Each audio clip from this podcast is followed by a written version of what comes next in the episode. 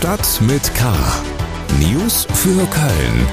Der tägliche Podcast des Kölner Stadtanzeiger mit Helmut Frangenberg.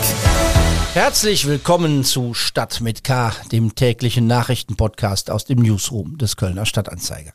Sie hören die Ausgabe vom 10. März. Es ist die Episode 130. Schön, dass Sie dabei sind. Heute in Stadt mit K Großveranstaltungen trotz Corona, Gamescom und CSD melden sich zurück. Krieg in der Ukraine, Rolf Mützenich über Aufrüstung und Diplomatie.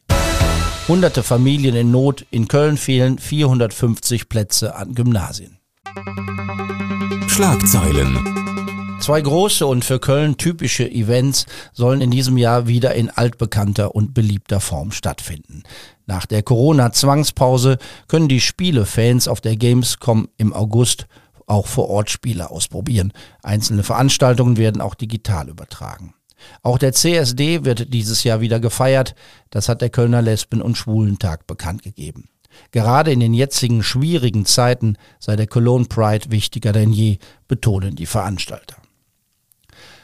Zwei Wochen nach dem mutmaßlichen versuchten Tötungsdelikt auf dem Wiener Platz hat die Polizei einen 34-Jährigen als Tatverdächtigen festgenommen. Der Mann sei an seiner Wohnung in Portsurbach gefasst worden, so die Polizei. Er soll einem 55-Jährigen an der Zwischenebene der KVB-Station am Wiener Platz lebensgefährliche Schnittverletzungen zugefügt haben und anschließend geflohen sein. Die Polizei vermeldet auch die Festnahme von Taschendieben in Kalk und auf dem Wiener Platz in Mülheim. In beiden Fällen führt sie den Erfolg auf die Videoüberwachung zurück. In Kalk sind die Kameras erst seit kurzem in Betrieb. Die Ausweitung der Videoüberwachung in Köln ist sehr umstritten. In Kalk hatten in der vergangenen Woche Kritiker demonstriert. Überall in Köln gehen die Hilfsaktionen für Flüchtlinge aus der Ukraine weiter. Das Blau-Gelbe Kreuz hat mit dem Bürgerzentrum Ehrenfeld eine Kleiderkammer für die Kriegsflüchtlinge eingerichtet. Die ist nun täglich geöffnet. Neue Kleiderspenden werden zurzeit nicht gebraucht. Was aber dringend gesucht wird, nach Angaben des Blau-Gelben Kreuzes, sind Übersetzungshilfen. Bestenfalls sind das Menschen, die ukrainisch können, aber auch Wörterbücher und andere Übersetzungshilfen seien hilfreich. Wir kommen zu den Themen, über die wir etwas ausführlicher sprechen. Politik. Der Krieg in der Ukraine hat zu einer politischen Veränderung in Deutschland geführt, die sich vor ein paar Wochen wohl noch keiner vorgestellt hat. Überall wird diskutiert über den Krieg, die Ohnmacht und das Ende alter Gewissheiten. Dinge, von denen man fest überzeugt war, gelten nicht mehr. Dazu gehört die Überzeugung, dass man Konflikte nicht militärisch lösen darf, Aufrüstung etwas Schlechtes ist und die weltweiten wirtschaftlichen Verflechtungen den Frieden sichern. Einer, der für Abrüstung und Friedenspolitik steht wie kaum ein anderer, ist der Kölner Bundestagsabgeordnete Rolf Mützenich. So hat er zum Beispiel die Forderung der Amerikaner immer heftig kritisiert, dass Deutschland seine Militärausgaben erhöhen soll.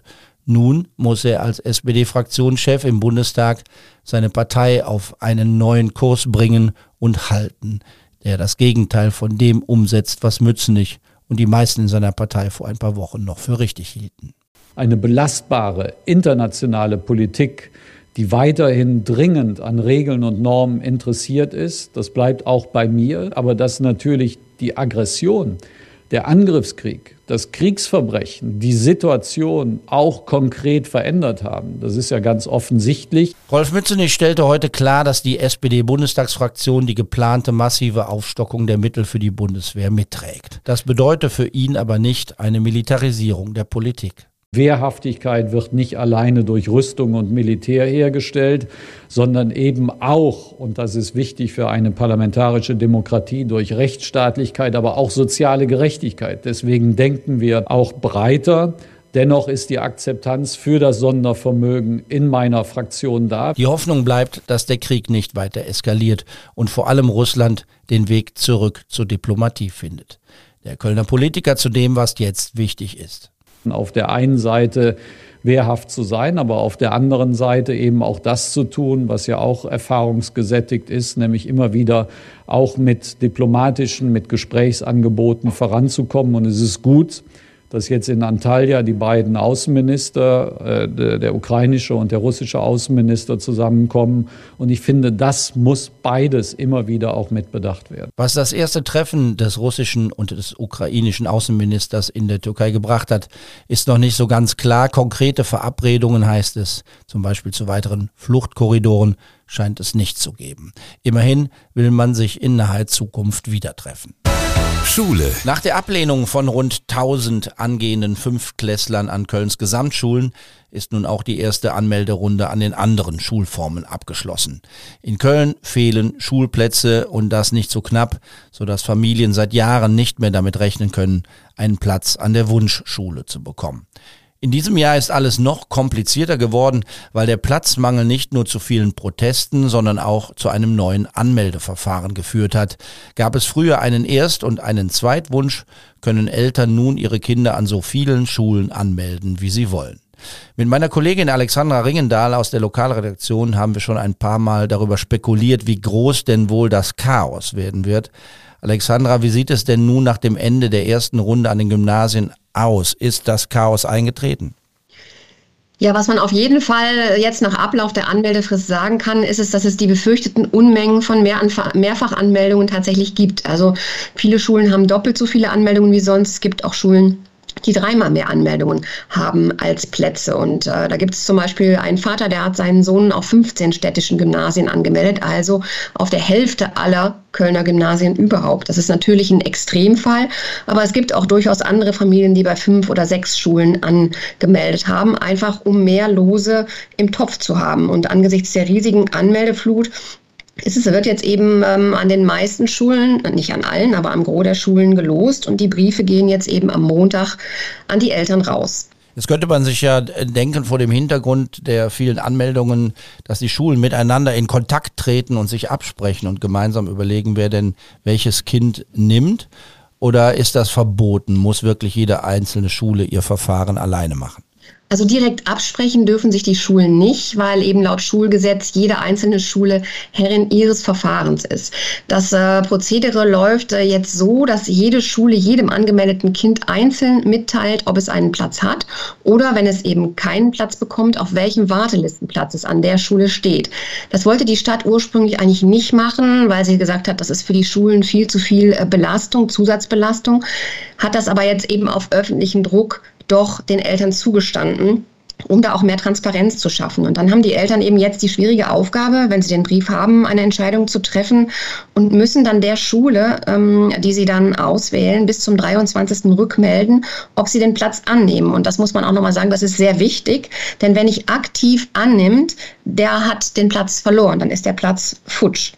Und damit die Schulen überhaupt eine Chance haben, das Chaos zu managen, hat die Stadt ein Computerprogramm schreiben lassen und das den Schulen zur Verfügung gestellt. Da kann man dann eben auch genau sehen, wie die Situation an den anderen Schulen ist. Und wenn ein Platz angenommen wird und die Familie mehrere Zusagen hatte, dann werden die Plätze dann eben an den anderen Schulen freigegeben und über die Warteliste kommt dann eben an der betreffenden Schule das nächste Wartelistenkind ein Angebot. Die schwierige Frage für die Eltern kann dann eben sein, nehme ich einen zugesagten Platz an der Schule, die jetzt nicht wirklich meine erste Wahl war, oder poker ich noch darauf, dass ich bei einem einigermaßen guten Wartelistenplatz dann irgendwo an meiner Wunschschule noch nachrücke. Denn es ist ja klar, dass auch Plätze mehr als sonst zurückgegeben werden. Und die Stadt bittet jetzt zwar die Eltern eindringlich darum, äh, jetzt nicht bis zum letzten Tag zu warten, bis sie Plätze zusagen, weil das eben das System dann komplett überfordert. Aber de facto werden das wohl viele tun. Das ist, äh, das klingt das klingt nicht nur unglaublich kompliziert, das ist auch unglaublich kompliziert. Und wer jetzt nicht betroffen ist, der ist wahrscheinlich angesichts der Komplexität jetzt schon ausgestiegen. Deshalb muss man es nochmal ganz klar sagen. Das eigentliche Problem ist und bleibt der Mangel an Plätzen, weil in den vergangenen Jahren zu wenig gebaut wurde. Wie sieht es denn rechnerisch in diesem Jahr an den Gymnasien aus? Also wie viele Plätze fehlen ganz konkret und was kann die Stadt dagegen tun? Ja, ähm, die Stadt hatte eigentlich was dagegen getan. Im Kölner Westen sind jetzt zwei neue Gymnasien an den Start gegangen. Man hatte gehofft, die Situation dadurch entspannen, zu entspannen. Aber de facto fehlen jetzt dieses Jahr äh, dem Vernehmen nach 15 Klassen. Das entspricht äh, bei einer Klassenstärke von 30 Kindern 450 Plätzen, die fehlen. Und jetzt müssen wieder 15 mehr Klassen gebildet werden in den Schulen, die jetzt schon aus allen Nähten platzen. Also Zum Vergleich, im, es gab in den vergangenen Jahren auch immer wieder den Mehrklassenbildungsbedarf. Im letzten Jahr waren das aber nur neun Mehrklassen, nur in Anführungszeichen. Und schon damals hieß es, die Grenze sei jetzt aber wirklich erreicht, denn das Problem ist, es gibt nicht nur nicht mehr genug Fachräume an den Schulen, dann für die Mehrklassen, das heißt Räume für Bio und Chemie äh, zum Beispiel, sondern es gibt auch schlicht keine Klassenräume mehr. Und was ich jetzt äh, gehört habe, dass die ersten Schulen deshalb auch jetzt auf das Modell der Wanderklasse, neues Wort, äh, umsteigen müssen. Das heißt, eine neue Klasse hat keinen festen Klassenraum mehr, sondern die zieht dann von Raum zu Raum. Und wenn die Klasse, die da eigentlich ähm, äh, drin ist, Bio hat, dann äh, geht die, die Wanderklasse da rein und äh, wandert dann weiter in der nächsten Stunde in den Klassenraum, wo die Schülerinnen und Schüler gerade Sport haben. So weit sind wir jetzt äh, in Köln schon gekommen. Herzlichen Dank, Alexandra Ringendahl, zur anhaltenden Platznot an den weiterführenden Schulen in Köln. Blaulicht. Manchmal muss man sich einfach mal was trauen. Das mag sich ein 23 Jahre alter Kölner gedacht haben, als er in ein Auto stieg, um zu einer Gerichtsverhandlung zu fahren. Auf dem Klevischen Ring in Mülheim wurde er von der Polizei angehalten, die ihn um seine Papiere bat. Statt eines Führerscheins legte der Mann den Beamten die Vorladung für den Gerichtstermin vor, den er dringend wahrnehmen müsse. Der Verhandlungsgrund Fahren ohne Führerschein. Die Polizei ließ das Auto, das wohl dem Kunden seines Chefs gehörte, abschleppen und kutschierte den 23-Jährigen zum Amtsgericht. Da erwartet ihn nun ein weiteres, ein neues Strafverfahren in gleicher Sache. Die Strafe dürfte höher ausfallen. Man sollte mehr Bahn oder Rad fahren und vor allem öfters zu Fuß gehen. Die hohen Spritpreise und das weiterhin wunderbare Wetter machen die Entscheidung leicht. In diesem Sinne bleiben Sie wachsam, aber gelassen, soweit das in diesen Zeiten geht. Tschüss. Stadt mit K. News für Köln. Der tägliche Podcast.